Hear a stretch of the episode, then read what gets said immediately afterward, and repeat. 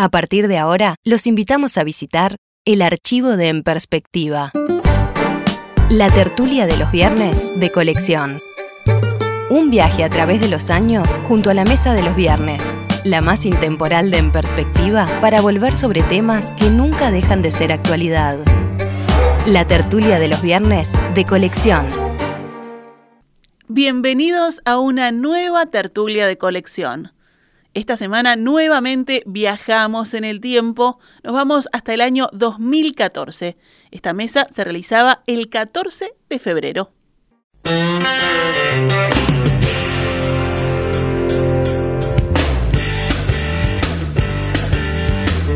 Saludos para los integrantes de la mesa de este viernes, o sea, el ruso a quien ya escucharon, buen día. Buenas. Juan, Juan Grompone también ya habló. Buen día. Y ahora Carlos Maggi, buen día. Buenos días, querido. Y Matilde Rodríguez Larreta. Hola, ¿qué tal? Hace tiempo que no los veía. Es cierto, es cierto. En todo caso los escuchaba de lejos. Ahora los tengo de nuevo cara a cara. Es un gusto, ¿eh? Un Igualmente. placer.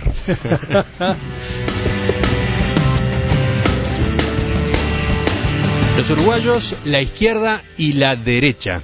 Ese es nuestro tema. Fíjense ustedes, poco más de la mitad de los uruguayos se definen o de izquierda o de derecha y un tercio declara que es de centro. Al contrario de lo que habitualmente se sostiene, al momento de definirse por uno de los dos grandes espacios ideológicos, los uruguayos quedan divididos en partes iguales. Según una encuesta de cifra publicada ayer en Búsqueda, un 28% de los encuestados dice que es de izquierda y otro 28% que es de derecha. El estudio también revela que 33% dice que es de centro, mientras que 11% prefiere no opinar. La investigación utilizó la misma pregunta que se plantea en investigaciones de opinión pública en Europa y el resto de América Latina. Concretamente, la pregunta es esta. De acuerdo a sus opiniones políticas, si la izquierda es 1 y la derecha es 10, y los puntos intermedios son posiciones entre izquierda y derecha, ¿dónde se ubicaría usted? Bueno, las respuestas 1 a 4 se agruparon como de izquierda, 5 y 6 como de centro y 7 a 10 como de derecha. ¿Alguno de ustedes le sorprendió una encuesta como esta? Tiene A mí muchas sí. sorpresas para mí. Ah, para mí. A mí sí me sorprendió mucho. A ver, brevemente, una ronda. A mí me sorprendió porque yo conozco solo una persona que dice que es de derecha, que es el CONI. Bueno. Él vale por 28% de la población. Sí, exactamente. La sorpresa que tuve es que no sabía que yo, yo no, no tenía la menor noción de que hubiera uruguayos que dijera que eran de derecha. Político ninguno. De eso lo certifico porque los leo siempre. Pero los callados, que son los que importan, porque van y ponen el voto silenciosamente, yo no sé, no sabía que dijeran así franca y abiertamente, yo soy de derecha. La nota destaca que si vamos a, los partidos políticos y a los dirigentes, los que están vinculados con el Frente Amplio, esos sí se definen como de izquierda. Pero cuando se sale del Frente Amplio y se pregunta, los dirigentes más bien dicen, no, esas categorías este, no tienen sentido, ya están superadas, y por lo tanto no hay prácticamente ningún dirigente que se defina de derecha. Se le escapa esa categoría. ¿no? Sí, sí, a un grado tal de que no se sabe bien qué es la derecha. Entre Seguimos. otras cosas, cuando el gobierno, que es un gobierno de franca izquierda, con mayoría absoluta en el Parlamento, tiene una política neoliberal en la mitad de su actividad. Entonces cuesta mucho saber qué es de derecha y qué es de izquierda en el Uruguay, ¿no? Matilde, tus primeras impresiones. No me sorprendió nada.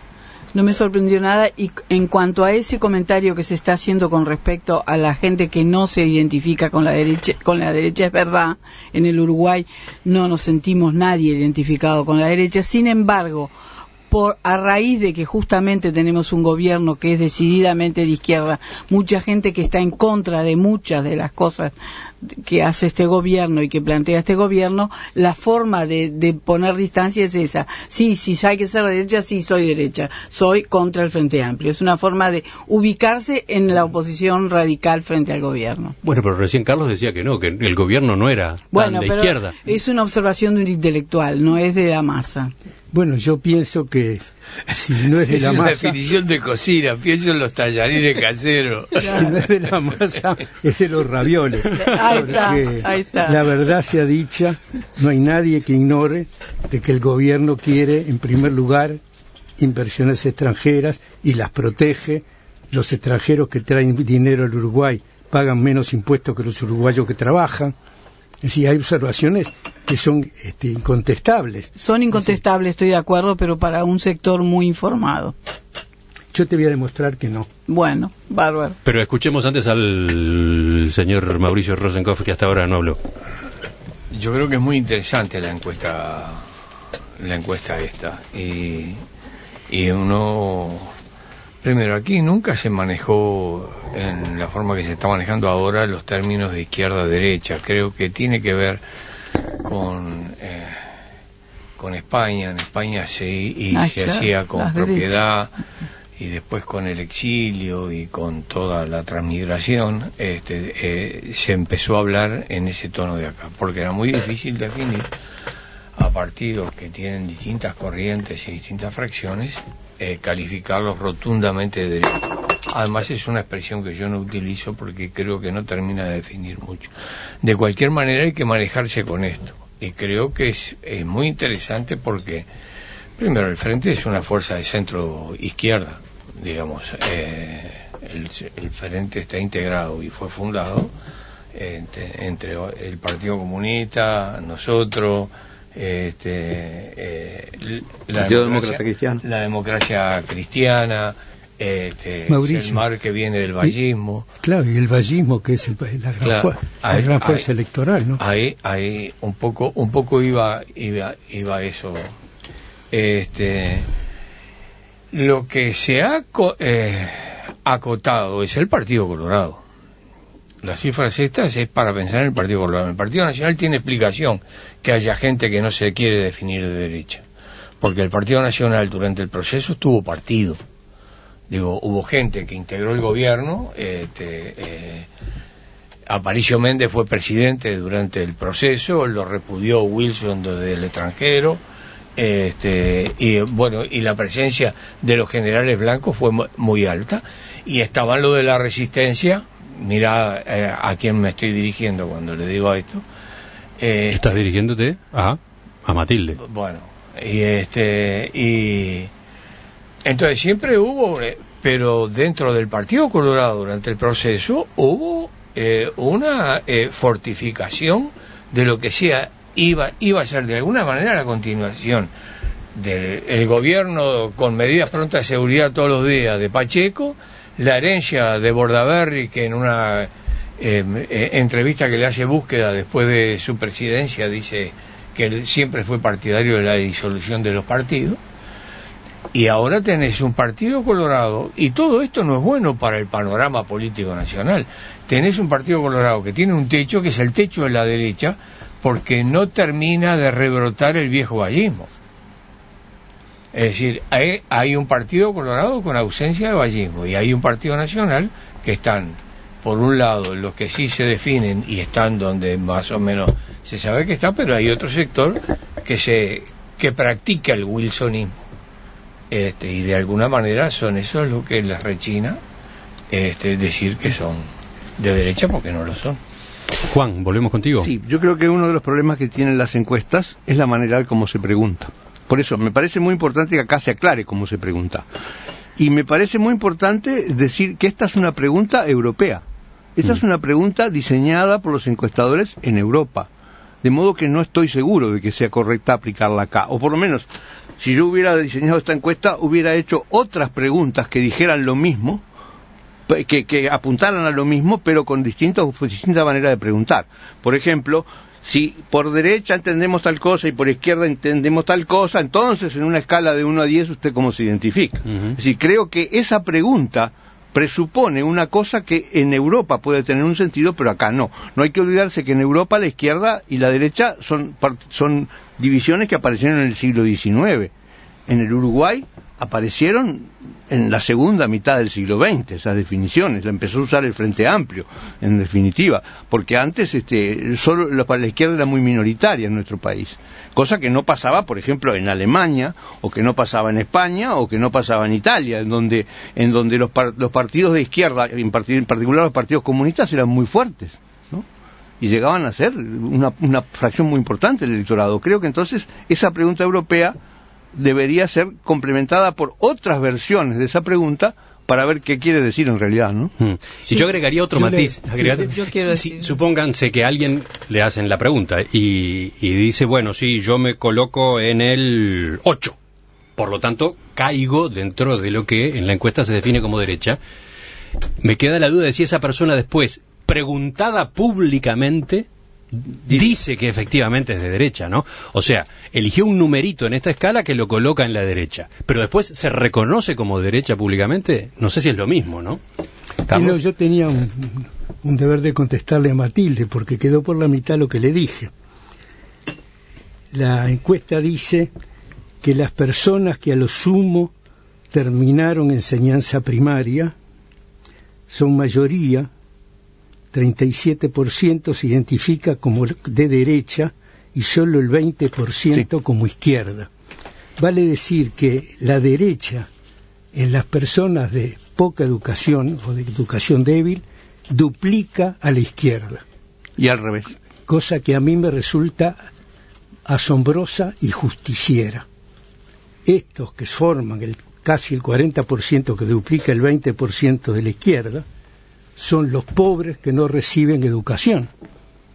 Porque lo dice, las personas que a lo sumo terminaron primaria, ahí están comprendidos todos los ninis y todos los que quedan sin aprender nada y son este, expulsados de la educación, como sucede, todos esos se juntan y, se, y dicen de derecha, no de izquierda.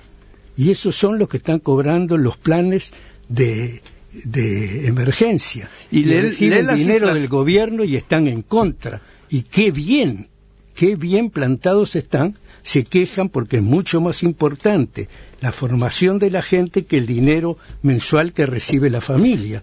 Y eso lo sienten y están en contra. Yo no suponía esto y para mí esto es lo más importante de la encuesta. Lee la parte de lo que, los que tienen educación terciaria, que en donde se da vuelta completamente la cifra. Claro, exacto. Sí, sí, Yo- si yo tienen- Casaira, en quienes accedieron a estudios terciarios. En cambio, el 41% se siente de izquierda y apenas el 18% de derecha. Exactamente, es el inversa. Así que los, los analfabetos que estamos cultivando están en contra de la izquierda que les hace esa cosa horrible de tener buena educación en Carrasco y en Punta Gorda. Es lo- a mí lo que más me indigna. Yo preferiría que toda la enseñanza pública fuera mala, pero no. Pueden tener la buena. ¿Dónde? Ah, Carrasco, Posito, Punta Gorda. Esa es igual que en cualquier lado, es igual que en Europa. Y los resultados son iguales. Donde la cosa se pone gemida es acá y ellos responden de manera inteligente y sensible. El doble de los pobres en la educación están en contra de la izquierda. Y yo creo que está muy bien, que que es lo que corresponde. Lo que tú acostás es que en los que tienen estudios terciarios es al revés. Más que duplican los partidarios de la izquierda frente a los partidarios de la derecha. Eso es lo que te quería decir, Matilde, y me Sí. gustaría que me, me explicaras por qué te pareció que no. No, eh, es, es incontestable lo que ha, ha presentado Carlos, obviamente. Es verdad que es así, las cifras lo demuestran. Yo me refería a que hay una posición, voy a calificarla de alguna manera, snob, dentro de la intelectualidad compatriota, de que es mejor ser de izquierda que de derecha, ¿verdad? Es, es una digamos, un maniqueísmo que hace mucho tiempo predomina en esta sociedad uruguaya, en donde la gente intelectual y de nivel se ca- autocalifica de izquierda. Pero eso es, es- eso es una condición de, de- cultural de los uruguayos. Más bien yo quisiera compararlo con algo mejor, que fue lo que tra- trajo Grompone en el sentido de la diferencia entre Europa y, y América, y Uruguay concretamente. No es lo mismo ser de derecha en Francia y en España que serlo en el Uruguay. Obviamente lo sabemos de memoria, no es lo mismo ser franquista que ser un, un liberal de izquierda uruguayo. Y el componente importante es eso, el liberalismo. El Uruguay tiene una cultura liberal muy profunda que lleva hasta los más conservadores a defender las posiciones liberales y por tanto la derecha es muy matizada. El que se auto califica de derecha no es un un energúmeno al estilo Lefebvre eh, francés de ninguna manera. O sea que todos nuestros familiares que viven en Europa viven diciéndolo. Ustedes llaman de derecha, yo que sé, a Luis Alberto Lacalle, por favor, eso en, en, Francia es un liberal. Eh, es- eso es la, digamos, la, la, la diferencia que hay que marcar. Las derechas europeas han sido de un contenido antidemocrático y antiliberal impresionante, no es lo mismo. Yo creo que en el ¿Va- lenguaje- ¿Va a seguir la discusión con Carlos? No, no, yo tengo simplemente otros datos que mostrar. Este, no son míos, son de la encuesta. Dice que hoy el 60% de quienes piensan votar al frente, el 60% de los frentistas se identifica con la izquierda. Eso indica que el 40% no, No se se identifica con la identifica. izquierda. ¿Quiénes son los esos 40% que no se identifican con la izquierda? Son los ballistas que tiene el frente adentro Claro. que claro. lo votan porque están en la izquierda y no quieren ser de la izquierda izquierdosa. Y esos 40 se mantienen impolutos. Me parece que es importante recalcar, lo quería continuar en lo que dije anterior, en que esa po- postura maniquea no nos favorece. Eso de estar mirando los unos y los otros como si fuéramos muy diferentes, cuando tenemos formaciones muy parecidas y simplemente hay una tendencia más a defender los planes sociales y otra tendencia más marcada hacia defender la libertad y las instituciones. Matilde, ¿no te parece que es muy importante que la educación pública segregue y, y expulse a la mitad de los que forma y que esos sean los pobres de La Teja, el Cerro, eh, este, el, ba- el barrio Borro, este, Casaballe, que sean los que están cerca de los asentamientos son los despreciados, Pero claro, son ¿cómo los no castigados. Y esos, esos no forman parte de esta mayoría. La mayoría de las personas que terminaron que no que termina- terminaron primaria o no terminaron nada, el 37% se dice está en la posición de derecha contra lo que se está haciendo. A mí me parece que es una observación de fondo que no se había elucidado nunca. Y Está eso bien. tenemos que tenerlo sí, claro. está bien, está- estoy de acuerdo. Eh, Mira, hay, hay oyentes que polemizan a su vez contigo, Carlos. Por ejemplo, este mensaje plantea, es erróneo el razonamiento de Maggi, no es mejor la educación impartida en Carrasco, sino que el alumno en Carrasco tiene otras condiciones para asimilar conocimientos. No es bien. cierto, no es cierto. No es cierto y no es cierto. Por supuesto que las condiciones en Carrasco son más fáciles, pero la obligación del Estado sería mandar sus mejores profesores y no sus peores profesores a los lugares más difíciles. La cosa es que está organizada al revés, desde el punto de vista del interés de los profesores y no del interés de los alumnos. Y eso es lo que hay que aprender para arreglar este lío que tenemos. Si los mejores profesores no le van a enseñar a los que están en la situación más difícil, ¿a dónde vamos a poner los buenos profesores? En Carrasco. No me embromen.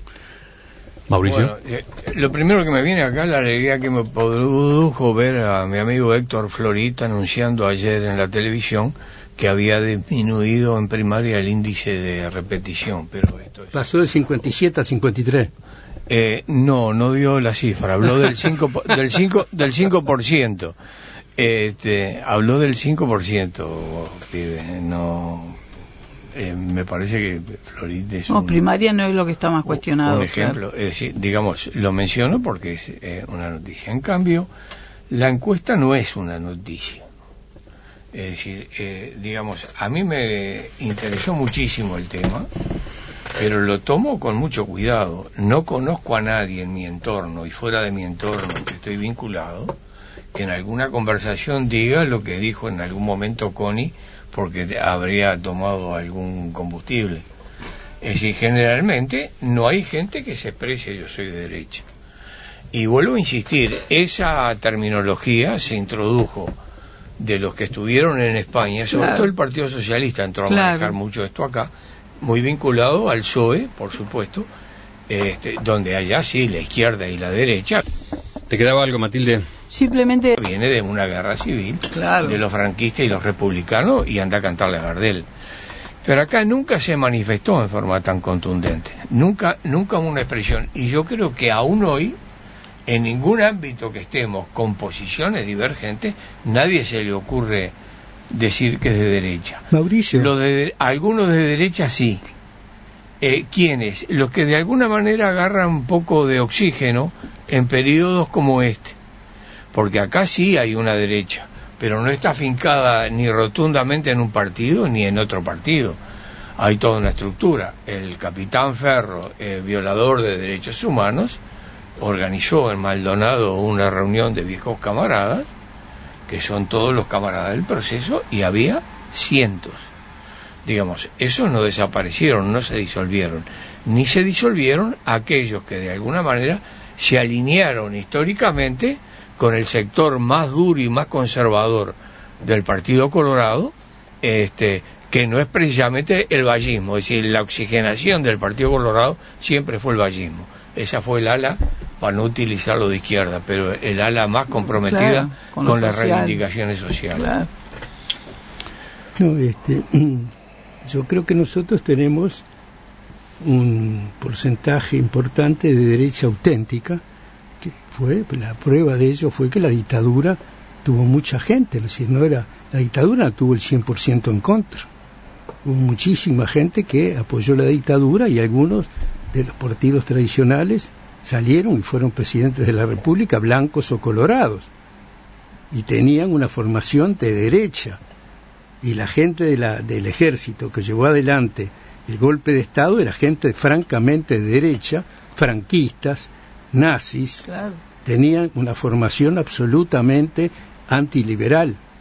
Y eso existe y es un grupo. Lo extraordinario es que aquellos seguidores de Pacheco, que son los desasistidos, los pobres, los que no entran en el, en el tejido ese social verdadero, que están como aparte, están como de- de- este, desclasados, que esos sigan ex- exis- existiendo después de los planes de emergencia, porque hay una insatisfacción cultural que no les permite decir que sí, que los lleva a decir que no porque no pueden formar a su hijo, que es la peor tragedia para un padre.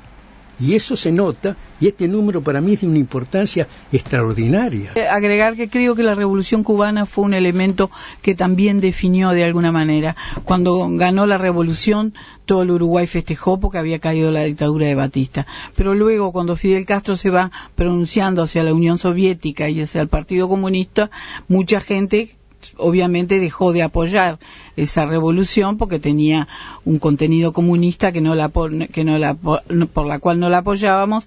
Y ahí se empezó a decir un poco si si estabas con la revolución cubana eras de izquierda y si no estabas si no decías viva viva la revolución cubana y viva Fidel eras de derecha. Y eso de alguna manera se sigue perpetuando en una calificación maniquea que creo que es inconveniente Otros datos que arroja la encuesta, dividiendo geográficamente la información, tenemos que en Montevideo hay más izquierda y menos derecha que en el interior. En Montevideo es el 35% que se define de izquierda, 35% se define de centro y un 18% de derecha, mientras que en el interior la izquierda es 20 23% del total, el centro 32% del total y la derecha 35% del total. Por supuesto que aparte hay 10 y 12% de no opina. Este otro número que les dice a ustedes. Es el número clásico, en todas las encuestas hay alrededor de un 10% que no opina. No, pero digo, la división Montevideo interior. también es que es bastante lógica Aquí no hay una gran sorpresa. no. Estás escuchando la tertulia de los viernes de colección.